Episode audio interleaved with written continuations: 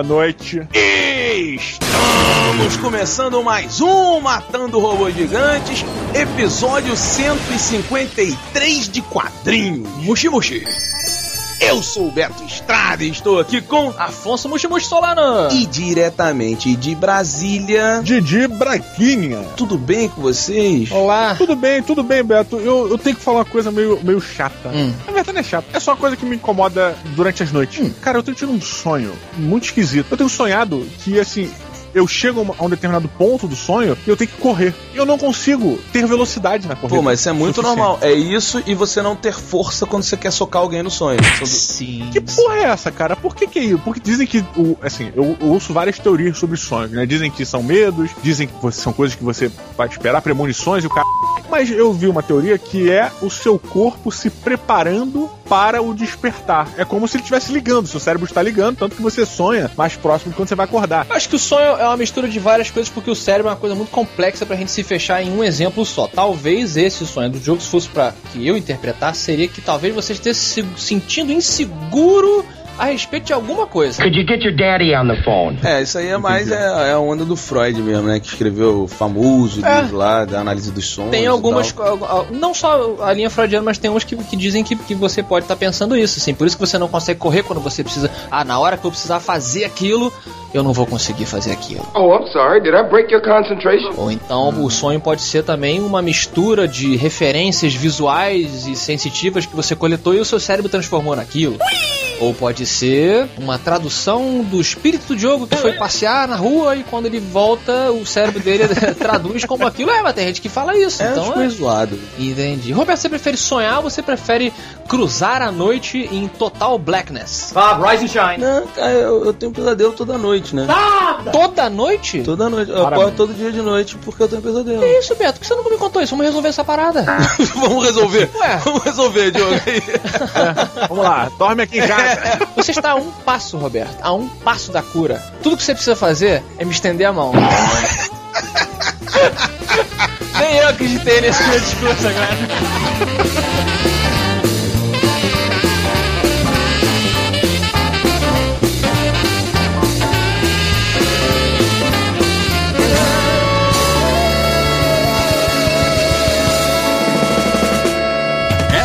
Um homem chamado Gold Roger, que era o rei dos piratas. Ele tinha fama, poder e riqueza além de seus maiores sonhos. Antes que o pendurassem numa forca, essas foram suas últimas palavras. Minha fortuna terá que ser encontrada. O tesouro está todo em um lugar só.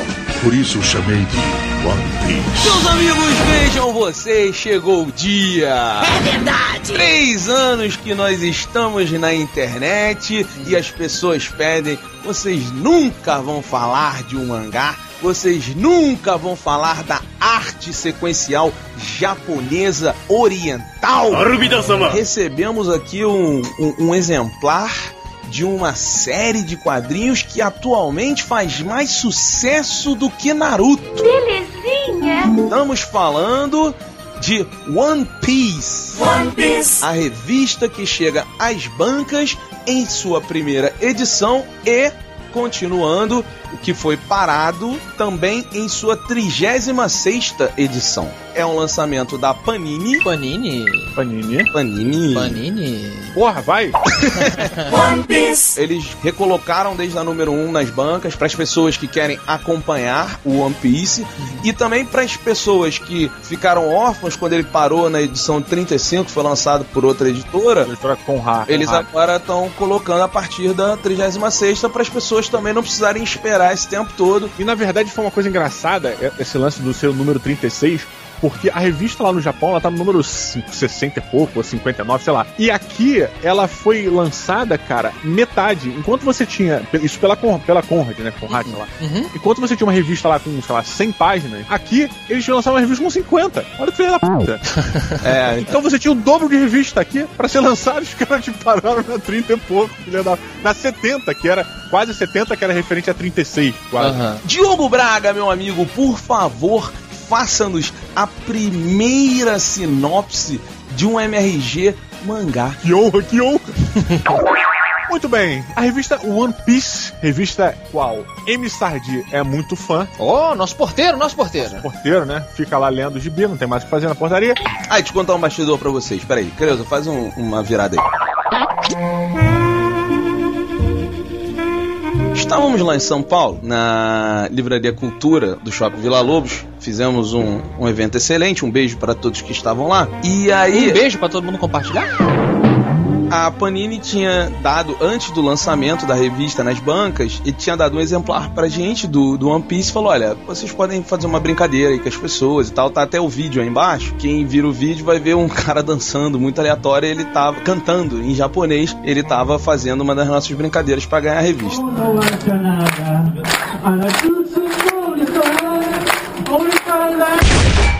Aí, quando a gente tava lá atrás, assim, nos bastidores, eu falei, pô, Juras. Jurandir tava com a gente, né, do Rapadura Cast. Falei, pô, Juras, ó que legal. Pô, a Panini deu aí, cara. Nem lançou ainda pra gente fazer uma brincadeira aqui com a galera. O Juras, ele roubou a revista da minha mão e não quis devolver. Ele falou, não, não vou devolver não. Qual é, cara? Ele não vou gosta. devolver não, cara. Ho- Hoje, hoje One Piece, na verdade, é a maior publicação de quadrinhos do mundo, né, cara? Eu acho que nenhum. Ela já bateu um recorde de não sei quantos milhões, tá? É a revista mais vendida no mundo inteiro, cara. Não é só no Japão. né? É, não, é incrível. É, e por isso, Diogo Braga, traga-nos a sinopse da história do menino pirata. Tesouro escondido, vamos procurar. Temos que nos aliar pro tesouro encontrar. Juntos, juntos navegar. Piece. A revista One Piece conta a história do pequeno Luffy que tinha em seu âmago o desejo de se tornar pirata. Para isso, ele teria que resgatar o tesouro do pirata Gold Roger, conhecido como o Rei dos Piratas. Ele, ele foi preso, é isso? Pela marinha e deixou escondido em algum lugar do mundo esse tal One Piece, que é um tesouro. Isso. Exatamente. Esse One Piece, cara, fica escondido num caminho náutico que era muito complicado que ninguém. Ele, ele tinha quase certeza que ninguém nunca ia conseguir chegar até ele. Então, se um pirata conseguir chegar ao, ao tesouro dele, ele vai ser eleito o rei dos piratas. Muito bom. Essa é a sinopse basicamente da revista. É Sinop. É a Sinop. É a Sinop. É porque o Diogo. Sinop? Diogo! Sinop! Sinop! Sinop. Afonso Solano. Vamos lá. One Piece foi a minha segunda experiência com o mangá. A primeira foi o Naruto, que eu tava até gostando, inclusive. Achei esquisito. Peraí, você acha esquisito Naruto ou One Piece? Não, One Piece, tô falando One Piece. O fato de ser um mundo, é uma realidade aleatória. Não, não é aleatória. É um mundo. Eles criaram um mundo, né, cara? Isso, Exato. mas assim, ele, é- ele é muito próximo do nosso, ao mesmo tempo que ele é muito distante, porque todos os personagens são muito caricatos. É diferente do, do mangá que a gente conhece, onde todo mundo tem aquela cara de não sei se sou homem ou sou mulher, se todo mundo tá triste, todo mundo tá boladão com alguma coisa sempre e tal. Ele é muito caricato, né? É lógico que devem existir outras obras assim, as pessoas vão falar, não, mas tem tal, tem tal, tem tal, mas eu estou me baseando na minha experiência. Entendi, claro. O que, que você achou disso? Eu achei muito bacana, cara. Eu respeito qualquer pessoa que tenta criar o seu próprio universo. Houston, we have a problem. Olha o narcisismo aí, o narcisismo. É isso, é, Diogo. Cara, Diogo, parabéns, Diogo. Parabéns, porque eu pensei a mesma coisa. Por que que é Muito bom. narcisista? Se você não entendeu, parceiro. Não, se o Afonso não entendeu, porque ele é um. Ele, cara, já tá É. muito certo sobre isso. Pois é, pois é, continua, Porque, continua. porque, olha só, eu acho muito foda o cara ter criado um universo dele e ter feito algo que facilita a aproximação com o público, porque assim, ao contrário de um George Lucas da vida que criou um universo, literalmente, que é muito distante da nossa realidade, não, não existe um bombeiro em Star Wars.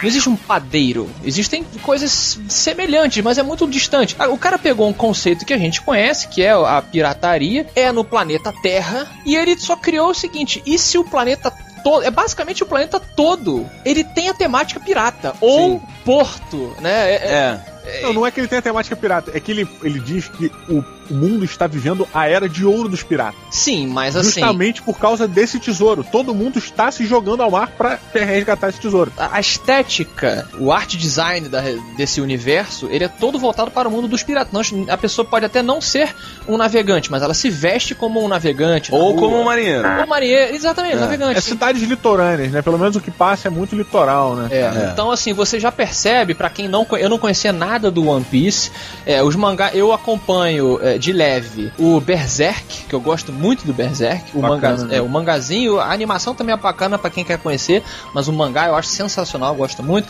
Já li Evangelion também, ou Evangelion, que eu gosto muito. Pô, o anime do Evangelho é foda, cara. o, o mangá também. Então, assim, One Piece eu, eu respeito muito, achei muito legal. E ele, a, a edição aqui da Panini se preocupou em colocar entre os capítulos pequenas observações do autor, que é o Eikiro, ou Eichiro. Acho que é Eikiro. Ekiro. Eu não, eu não me arrisco, cara.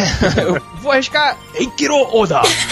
É fácil. em que ele comenta sobre o mundo dele, olha. Mas eles. A Panini sempre fez isso. No Naruto tem isso. Isso é também. legal pra caramba, porque você valoriza aquele universo que o cara tá tentando enriquecer. E cada vez que você avança na história, você começa a se sentir mais dentro daquele mundinho. Sim. Olha, está encrencado. Mas como assim? Quando você começa a assistir Evangelion, ou Akira, ou Cavaleiro do Zodíaco, ou. Não vou nem entrar em Battle Royale.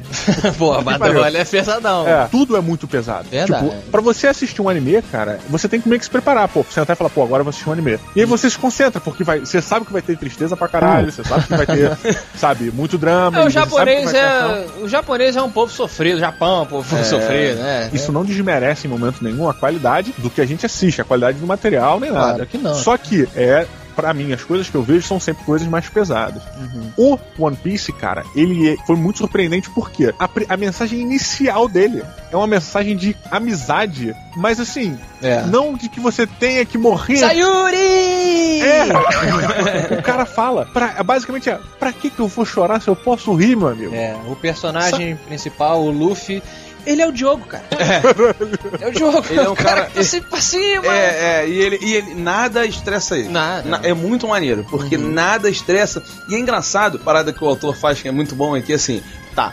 O meu personagem principal precisa ter um poder. Beleza. Ele comeu uma laranjinha que deu poder pra ele e continua a história. Pô, mas é legal, Isso cara. é bacana. Sim, o ele- personagem, o Luffy, ele comeu um no, nogu, nogu mogo mogo. Guma Guma. Uma frutinha que dá um poder pra ele, que é um poder muito zoado, mas funciona muito bem dentro da história, é, sabe? Bem legal. Ah, é a Capitã Álvida. Ela é a rainha dos piratas e vai se vingar de A você. gente falou que o universo é muito vasto e muito bem bolado, mas não é uma coisa assim.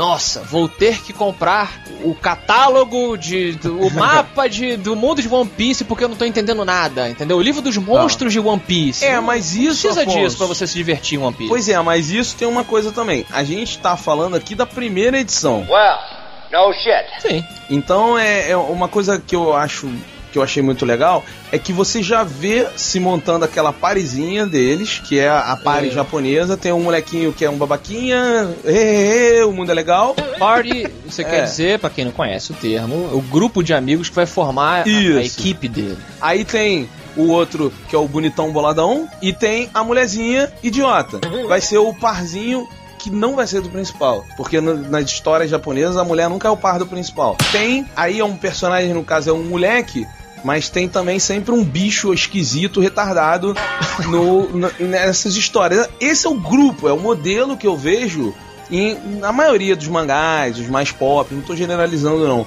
Mas eu é acho um que- estilo, inclusive. é, tipo, você vê o Pokémon. O Pokémon tem o Ash, tem a mulherzinha, tem o molequinho boladão e tem o, o Pikachu. Mas isso não é uma característica do Shonen, Ju- é Shonen Jump? É, não é tipo a categoria de mangá. Desculpa, eu sou ignorante aqui nessa, nessa Sim, categorização. Tem, tem isso, né? Tipo, ah, esse, esse estilo de mangá tem essa configuração. Não, então, mas o que eu tô falando, eu não tô criticando isso. eu E me tô- corrijam se eu falei merda, mas Sim, é sim. normal aqui no Matando Robô. Sim, é, afinal de contas é o primeiro episódio de mangá.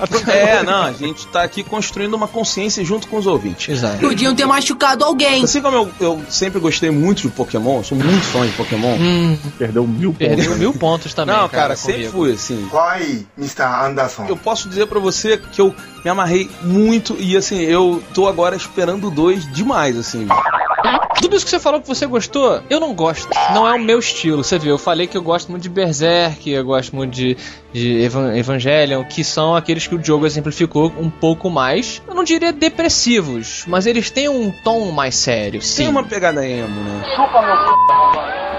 Não, não é emo, não, Não, cara. emo não, pegadinha pelo amor de emo. Deus. Emo é NX0 essa merda aí, É, tem pegadinha emo. Tem, Não, é você mais olha- dramático só, cara. Se você olhar o personagem sem É. som, assim, apareceu, tu bota, pum, anime lá, lá, o evangelho que vocês estão falando. Cara, vocês não vão conseguir falar, não, isso é, é, isso é personagem feminino, isso é um personagem Não, masculino. existe, olha só. Isso aí, inclusive, é curioso a gente comentar. Tem até pra quem gosta do Scott McCloud, que é um cara que escreve livros de como fazer quadrinhos. re- recomendo os livros dele, inclusive. Que Scott... divertido, hein, Diogo? que divertido, hein, Diogo? Não, Scott McCloud é um cara super reverenciado. Ele Eu- desenha- já desenhou pra grandes Não, ele é fodão, ele é fodão. Mas Mas você ele sabe que ne- nesse ramo dele aí só pode haver um, né? Exato! Então, ele, num dos livros dele, ele comenta sobre a estética mangá. E uma das coisas muito interessantes que ele comenta é essa, essa simplicidade do desenho do personagem em si. Porque no mangá, a maioria deles, você percebe, o cenário é muito detalhado e hiperrealista em sua grande maioria. Ao passo que os personagens humanos não são.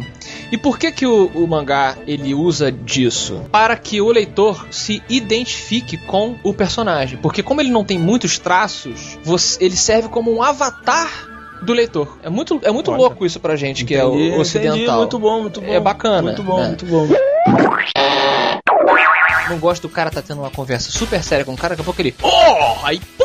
Aí vira um olhão e uma boca gigantesca e uma gota gigante. Isso não faz parte da minha cultura e da cultura de 90% dos nossos ouvintes. Você pode se acostumar se você leu mangá desde criança ou você assistiu televisão japonesa desde criança. Você tem isso dentro de você. Se você não assistiu televisão, não nasceu no Japão, você se acostumou com essa Cara. porcaria. Não, eu não acho isso, não, Afonso. Mas eu, é, cara. eu- Não, não o acho Afonso é não, muito cara. babaca, Diogo. É muito babaca, muito cara. Isso eu babaca. Tu ouviu a frase dele? Foi babaca agora? Não faz parte da minha cultura e da de 90% dos ouvintes. Não, eu conheço a cultura de 90% Mas não, dos não, ouvintes. não, não, nós não temos nenhum ouvinte japonês nascido, criado e que só fale japonês ouvindo Matando Robô Gigante. O cara não falaria português. O mangá, ele é um estilo diferente, cara. É uma narrativa diferente com as suas linguagens específicas. Eu não acho que a questão, cara, não é, eu não acho que chega a ser tão cultural e raizado dessa maneira como você tá dizendo. Eu acho que a partir do momento que você aceita que você está lendo um mangá, você vai aceitar esse tipo de coisa. É isso que eu ia concluir. Não quer dizer que você não possa se acostumar. Sim, muita gente se acostumou, tanto que, até por ser uma boa revista, já estamos entregando, é, as pessoas se acostumam com isso. Mas eu tô falando só que sim, existe uma barreira pra você ultrapassar, principalmente pra mim que não gosto desse estilo aqui. Então essa é a minha única crítica pra quem tá Aham. por cima do meu gosto.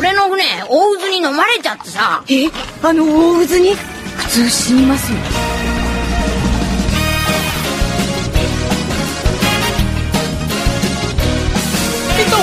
Duque Estrada, você dará, dá, né, no presente, quantos robôs gigantes de 0 a 5 para One Piece de I Ikyo? Não, Ikiro Oda.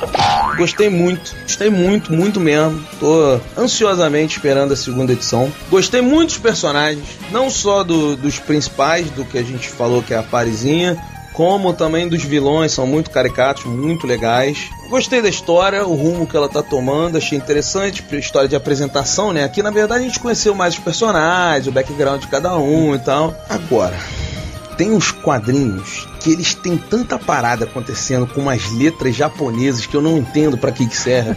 Ué, como eu não Aquilo entende? são as onomatopeias em japonês, cara. Tanto que você tem na edição brasileira, como eles não podem substituir, né? Eles às vezes colocam o que, que a no- a onomatopeia tá representando. É, não, ele- aquilo foi uma escolha, cara. Da, da própria Panini, se não me engano, É. em manter. Ela escolheu manter aquilo ali. Inclusive é esquisito, porque eles colocam sons, não das pessoas caindo ou de barulho de arma e tal, mas às vezes o som do clima da cena. Olha É. que loucura. Isso é uma outra característica é. desse estilo de mangá. Sim, o sim. personagem aparece para assim, pom, e aí É, aparece o barulho. Eu, eu, não, eu não vou dizer que isso é ruim, tá? Eu só vou dizer que isso é uma coisa que eu não estou acostumado. Ah, será que é porque você não é japonês? One Piece. Apesar de eu não estar acostumado com isso, e isso me incomoda, eu gostei muito da revista, superou minhas expectativas, então eu dou quatro robôs gigantes para One Piece. Meu Deus, Jesus. eu ia falar Jesus, mas lá não é Jesus. Lá no Japão. E aí, levanto neste momento para pedir Dinheiro. o voto dos ouvintes. Ah, não é dinheiro, não? Não. Ouvinte, você vai deixar embaixo. Hum. Você quer ou não um MRG mangá? Eu só tô Ah. perguntando se o ouvinte ele quer, além do cinema, do game, do quadrinho, do livros e do voz do robô, Filha da puta. né? Ele se ele quer um MRG de mangá, só de mangá. Você tá gerando trabalho. Olha, eu tô sentindo o coração coração da Creusa pulsar aqui. Exatamente. Mais rápido. Exatamente. Pô, eu, pô, já tem um de livro saindo aí esse final de semana agora. É, Tá, é. tá bom. Eu dou quatro robôs gigantes para One Piece, gostei muito de verdade. Afonsinho Solano, meu amigo preconceituoso, narcisista, babaca e prepotente. First of all, I don't know what that is, and second of all, no freaking way. A amizade fala alto nessas horas. Fala. Quantos robôs gigantes de 0 a 5 você dá para One Piece? Kudo. Cara, é, One Piece merece o meu parabéns primeiro por embasar seus personagens muito bem. Sim. Ele já abre com a motivação de todos os pseudo-piratas, ou que já são piratas, desse universo, que é buscar a, a uma peça, né? A peça Tesouro, né? do tesouro. Então você já entende, beleza, o cara quer ser o rei dos piratas, porque quem não quer ser fodão?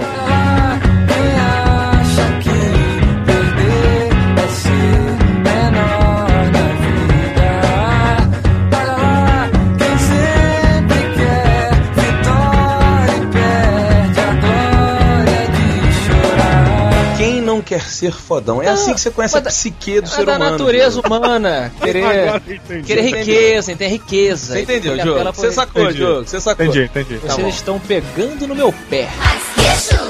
Então merece isso, merece parabéns por fazer a mesma coisa com o Luffy, que quer ser pirata desde criancinha. Ele cria uma relação de idolatria com o outro pirata, que é o pirata que deu pra ele o chapeuzinho. De palha que é irá, tipo, é muito esquisito, mas depois você se amarra. Exatamente. Eu não sei se essa relação dele receber o chapéu de uma pessoa que ele admirava é um nod, é uma, uma inclinação de cabeça para a série Indiana Jones, porque o Japão gosta muito da série Indiana Jones também. Não sei se isso tem. Falou o cara que entende de, Tem de tudo do japonesa. Não, mas Nossa, tem. tem de tudo. Mas eu entendo de algumas coisas. Isso eu sei Entendi. que Indiana Jones. Ele e 90% dos ouvintes. Aham, é, sempre no O vento. desenho eu achei muito legal. Ele tem um detalhamento muito bacana. Ele tem um sombreamento foda, uma, um, Verdade. um trabalho com, com desenhos em quadros que não precisavam ser detalhados dessa maneira. Que no quadrinho ocidental, o, o desenhista lá, o nosso querido Rodney Buchanan, Daniel HDR, faz uma cara qualquer e bota dois pontinhos, entendeu? E tá tudo certo, porque o quadro é pequeno, ninguém presta atenção. Eles aqui não têm essa, essa preguiça,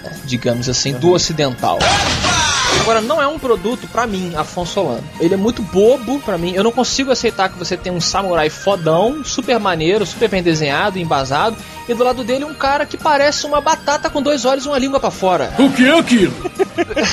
Esse estilo Pokémon de desenho que eu não cons... não funciona pra mim, cara. É uma coisa muito bobinha. Eu acho o One Piece para mim, pro meu gosto, tá funcionando, que gosta de Berserk, é bobinho demais. Então eu vou dar três robôs gigantes porque, apesar de ser bobinho, eu li a revista toda, me diverti, queria saber mais sobre o personagem e vi que ele vai se aprofundando cada vez mais. Então merece o meu E respeito. aí tu vai ler a segunda, não vai? Eu vai vou tá ler. de bobeirinha um dia, vai no banheiro ali.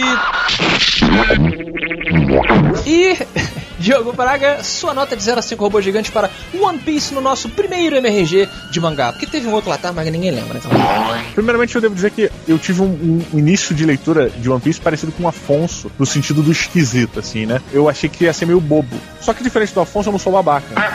Ei, ei, ei, ei. Que personagem zoado é esse, não sei o quê. Até que ele começou a ter esses momentos de realidade, sabe? Situações onde o personagem vinha e dava um tiro na cara do outro, onde ele tinha uma lição de moral maneiríssima, sabe? Onde as reações dos personagens eram reações muito parecidas com as reações que eu gostaria de ter e que eu procuro ter. E eu comecei a me identificar. Bicho, de repente eu tinha sido preso pela. Eu não sei, eu não sei porquê, não sei explicar o porquê, o que que especificamente me prendeu, mas eu me amarrei pra caralho em One Piece, cara. Fui ver os animes, vi que tinha passado no SBT durante um tempo, inclusive tem no YouTube dublado, o primeiro episódio. E, cara, é muito bom, cara. Eu fiquei maluco com One Piece, cara. Quero continuar lendo, quero saber o que é que acontece. Eles conseguem apresentar um determinado personagem conhecido como Caçador de Piratas sem, sem você ver ele só pelas pessoas comentando dele. Cara, e você fica esperando o cara fodão. Quando você chega e você olha, é um cara normal. Mas você vê o maluco e fala, esse cara é foda. O cara não tem nada, cara. O cara tem uma camiseta e uma, uma calça. E você olha pro cara e fala, cara, esse cara é foda. Pelo menos eu, né? então, assim, eu acho que o One Piece merece todos os créditos. Eu dou 4.5 robôs Porra! gigantes. Pra você ter noção, eu li duas vezes. Mensagem positiva, que é uma coisa rara hoje em dia, me tocou.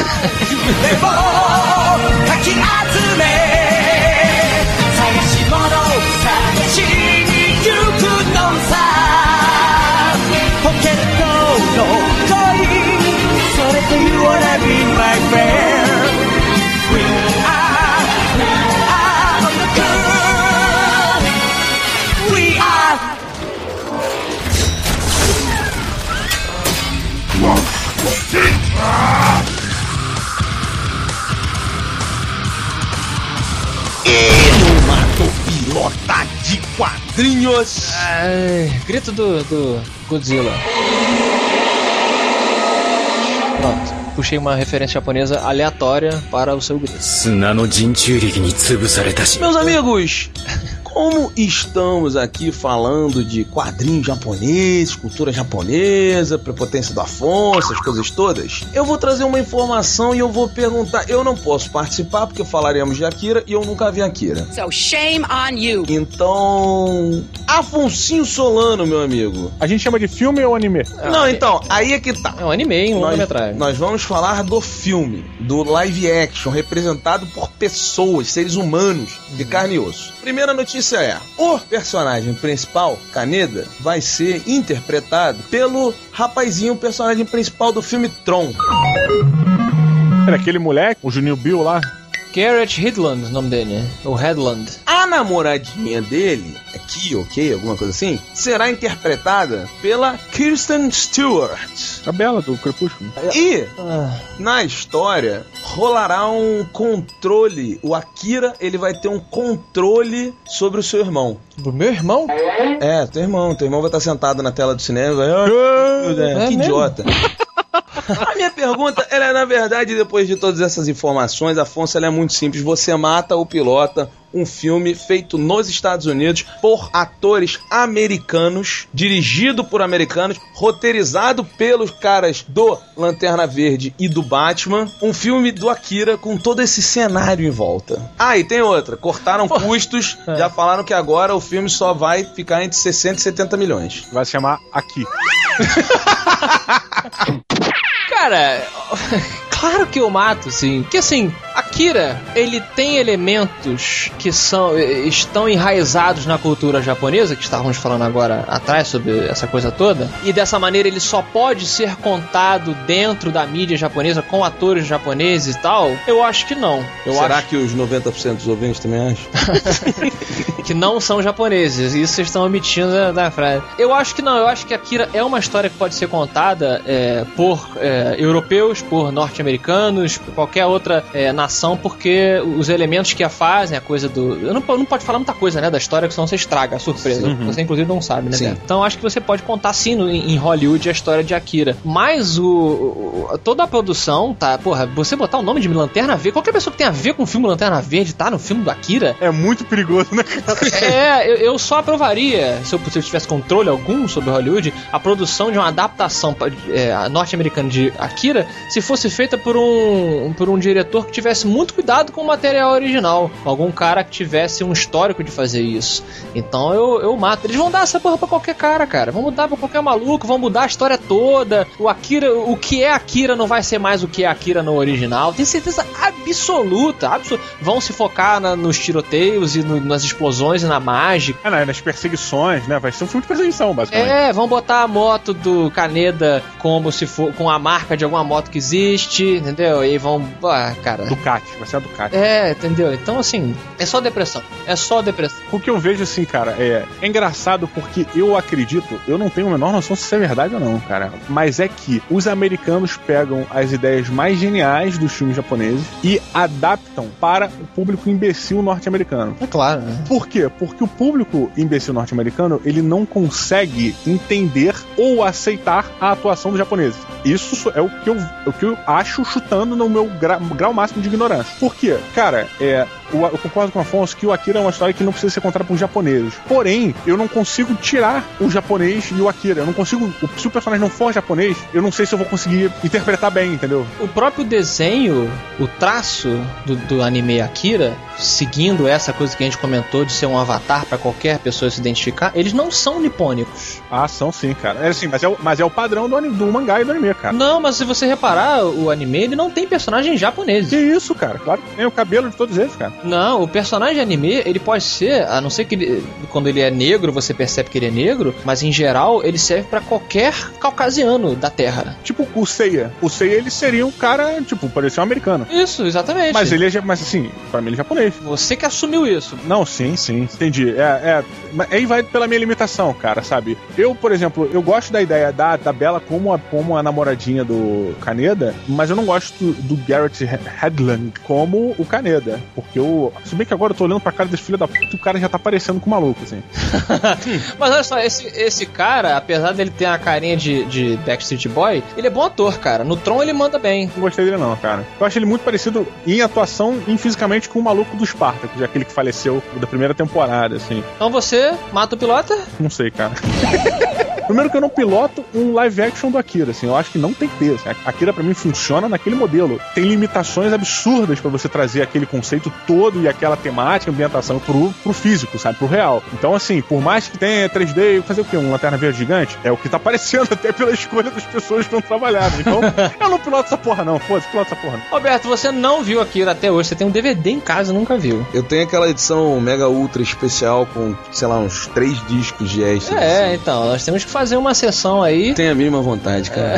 Mas é bom. Você vai gostar, você vai gostar. É complexo, ele arranha em algumas coisas que o mangá, que é muito bom, é muito mais complexo, trabalha. Mas é um, é uma excelente adaptação do mangá. Você tem condição de matar ou pilotar? Não, cara, é porque é engraçado assim, porque apesar de eu não ter visto, eu conheço todo o amor que qualquer pessoa que viu tem pelo Akira. Eu não conheço uma pessoa que viu Akira e chegou nem ao ponto de falar assim, é legalzinho. Não, o nível técnico do Akira Não, é todo desculachar qualquer produção da Disney. É, E aquele é antigão, né, cara? É, É. não, o que o cara fez na época é assim de você incredibilível. É, mas assim, todo mundo ama Akira. Todo mundo que viu Akira ama Akira, gosta muito. Então, é- é uma obra que eu eu sei que é importante. Sabe, eu não vou falar mal, eu só não tenho saco mesmo porque eu não gosto de desenho, já tô me acostumando agora com essas coisas que vêm do Japão, então, então uma hora eu vou ver. Eu, eu acho assim, Diogo, o que você falou, o americano ele traz a produção de qualquer outro país, tá? Da Suécia, né? Que teve o filmezinho da vampira e tal. As coisas do Japão, na verdade, ele traz porque o americano ele tem dois problemas. Um é, ele, ele não precisa ler legenda, ele não cresce tendo que ler legenda. Então, ler legenda pra ele é um problema muito grande. É.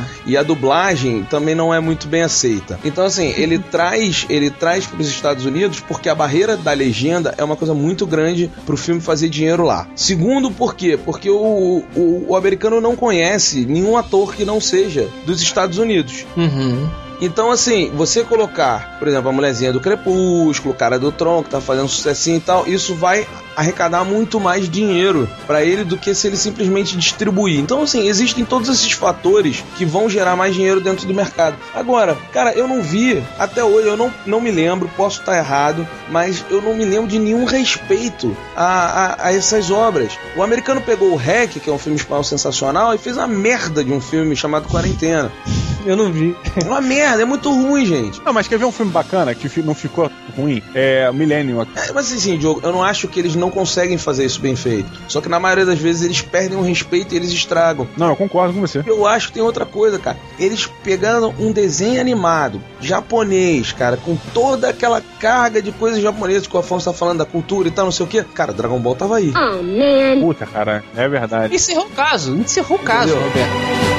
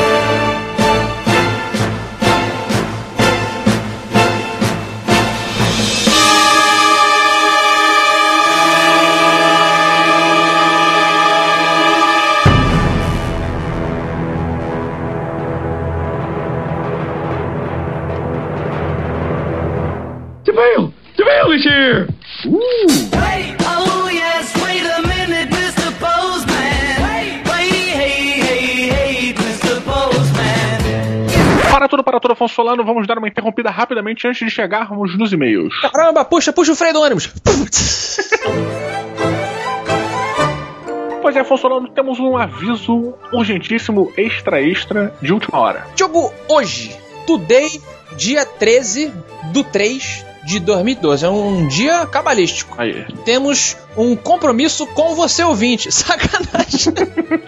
A frase chavão. Mas na verdade nós temos uma brincadeira que queremos que todos vocês participem. Vamos twittar, vamos botar no Facebook. Estamos avisando aqui agora porque nós vamos assistir um filme junto com vocês, ouvinte. Olha! Meu Deus, meu Deus, como assim? Eles vão tocar na minha porta e vão pedir pra entrar e vão sentar no meu sofá e pedir cafezinho? Olha! Vai pedir café, Diogo, na casa deles? Não, pipoca, né, cara? Ah, pipoquinha, pipoquinha. Pipoca é refri. Prepare sua pipoca e seu refri para Didi Braguinha, porque hoje, às 9 horas da noite, 21 horas, horário de Brasília. você vai se conectar a esse endereço que tá embaixo. Tem um banner grandão com o endereço Batuta. E você vai assistir a um filme comigo, Afonso, com o Diogo e com o Roberto lá no Crackle, Diogo. Olha lá! Daí a gente vai explicar mais hoje à noite, no seu sofá. Então tu, você precisa saber isso. 9 horas tem uma surpresa, uma brincadeira, todo mundo se conectando junto com o Matando Robô Gigantes. É ao vivo e vá de preto. Vai de preto? Tem que ir de preto? Por quê? E leve seus óculos escuros se você não quiser esquecer do que você viu depois. Está a dica, dica de Diogo Braga, 9 horas, esteja aí conectado no endereço aí embaixo e venha assistir um filminho conosco. E Diogo, agora vamos para os e-mails? Por favor.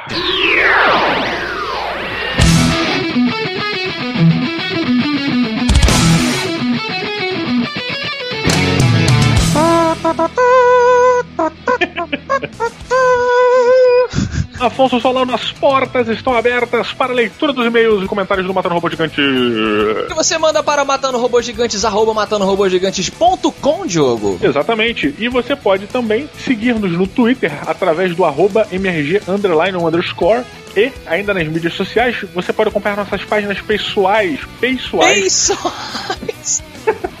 no Facebook, É. através do facebook.com barra Beto Duque Estrada, facebook.com barra Afonso Solano e facebook.com barra Didi Braguinha. Muito bom. E tem aquela, aquela página polêmica de Diogo Braga. Olha aí, a página que recebeu o seu primeiro feriado, né? Exatamente. Vamos falar agora, antes do Prêmio F5, vamos falar sobre a página do Facebook do MRG, que é o facebook.com barra Matando Robô Gigante. Diogo Braga, algum episódio passado, que eu não lembro qual, nós falamos que ela foi criada por um querido ouvinte. Quem foi? Foi um, um ouvinte de Deus. Uhum. Ele, ele abriu suas asas, desceu com sua espada e confeccionou a, a página A Corte de Espada. Essa espada flamejante. Exatamente. Foi Rafael Arcanjo, o arcanjo criador. Isso. E o que aconteceu com ele depois de alguns meses que ele criou a página e a gente chegou lá e tomou conta da página? Ele queimou no inferno.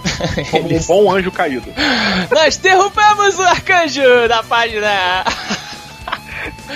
Porque já explicamos, mas a burocracia não permite que tenhamos um, um- um não burocrata, né? Lá na página, um, um não cabeça lá na página tomando conta. Infelizmente ele caiu, mas Creuza resolveu homenageá-lo, Diogo. Exatamente. Ela fez um fap fap pra ele. Hum. Entendeu? Piada? Um quê? Fap fap. Um fap, fap. Ah, que piada horrível, Diogo. Braga. Porra, cara. Agora que eu entendi o fap fap, que na outra vez eu não tinha entendido, você não entende. Tá usando agora sem, sem escrúpulos. Olha só, eu vou ler então aqui o decreto da Creuza lá no Facebook, tá? Sim, por favor. Toca a cornetinha da apresentação.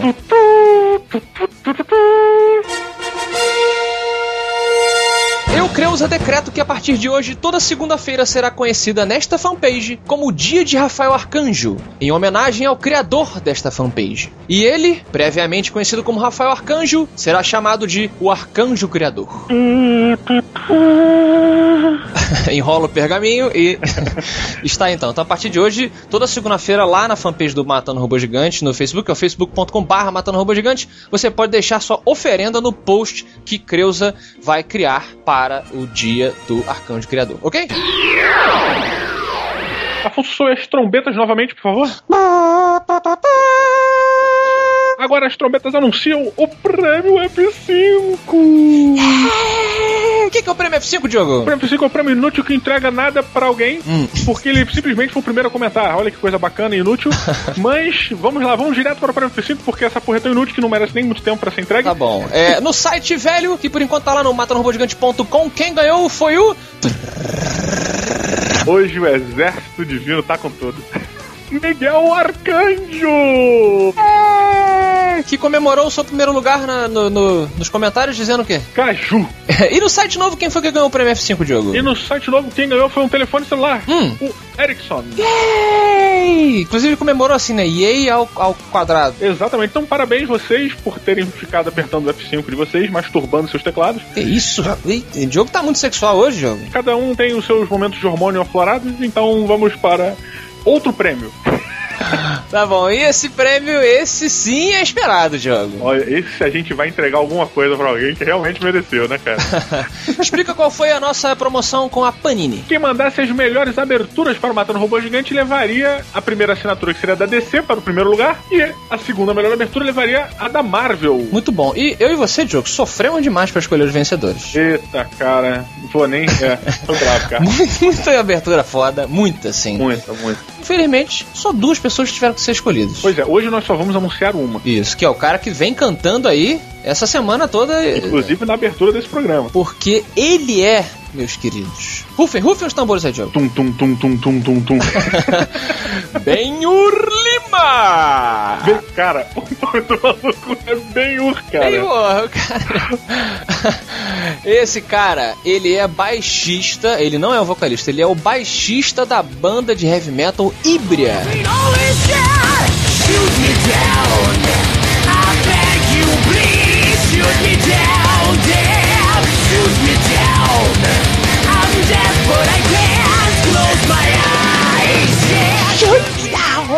Yeah. Pois é, a gente tinha que participar, né, Diogo, de um dia de uma apresentação da, da Ibria. Tinha mesmo, cara. E eu acho que ele tá no, no- Apesar dele cantar bem, eu acho que ele tá no, no ramo errado, né? Porque ele tinha que dirigir bigas. Bigas? E Ben-Hur. É. Pois é, grande Ben-Hur. Charlton Heston, além de matar os macacos lá no outro filme, também dirigia Bigas e ganhou a assinatura do DC no Matando o Robô Gigante jogo. Muito bem, Benhur, parabéns. Acho que todo mundo te odeia nesse exato momento, porque você acabou de anular o primeiro prêmio. Uhum. Lembrando então que teremos ainda mais um vencedor se você está ansioso. Uhum. Continue com essa ansiedade, porque você ainda pode ser escolhido o vencedor. Exatamente. Fique de olho na próxima terça-feira, porque quinta agora é voz do robô, não tem entrada musical. Pois é. E não fiquem tristes ao final da semana que vem quem não ganhou, porque a sua entrada, se foi bacana, vai ser usada também em algum Matando Robô Gigante vindouro. Só não vai ganhar porra nenhuma. É verdade. Muito bem, muito bem. Vamos para os e-mails. Recebemos aqui um, um comentário do O Criatura que disse o seguinte sobre o último episódio de quadrinhos. Falando, tava até Daniel HDR aqui com a gente quando conversamos sobre a série do Arqueiro Verde, né? Ih, bem lembrado, bem Muito bem, lembrado. ele disse o seguinte: concordo totalmente com o Diogo quanto ao Arqueiro Verde em Smallville. É o personagem melhor trabalhado do seriado e ele não tem poderes, o que nos faz lembrar do Batman na Liga da Justiça, que também é o melhor personagem do grupo. Essa série é boa, tem umas historinhas meio Dawson's Creek e todas as mulheres são lindas. Na minha opinião de merda, quem derruba a série pra caramba é o próprio Clark Kent. Estou agora assistindo a temporada número 9 e faz 9 anos que ele não sabe o que fazer com os poderes dele. O cara é uma dúvida eterna. Eu, eu não posso falar muito, porque eu só assisti a primeira temporada Uhum. e eu assisti ela esperançoso. Ah. Eu achava que ia ser exatamente isso, um Dawson's Creek com superpoderes. Olha aí. E depois era só tristeza, mas pra mostrar que a gente lê e-mail de quem gosta também, Diogo. Mas é porque o cara não falou que. Ah, pior que ele tá acompanhando, ele tá na nona temporada. Ele tá, pô, ele tá há nove anos vendo essa porra. Pois é, é, ou ele é muito guerreiro ou ele é sadomasoquista. Mas ele concordou comigo, então a gente tem que levar em consideração. Pelo menos eu tenho que levar em consideração. tá bom. Temos aqui um outro e-mail que na verdade é só um comentário rápido, que achamos que era muito pertinente, porque o Cássio Vargas Prestes Caraca, o cara é filho do presidente. disse que gostou do filme do Demolidor, Diogo, aquele com Ben Affleck. Muito bom. Principalmente da Electra. Ah, ele gostou da Electra no filme Demolidor. Você sabe que o filme do Demolidor seria menos pior pra mim se tivesse menos fio, né? Wire Fu. É, tem muito wire full. Pois é, eu, eu, igual o Demolidor, não vi os fios, então. Então a pérola de hoje fica assim: Diogo Braga, assim como o Demolidor, não viu os fios do filme Demolidor. Tá bom? Shoot me down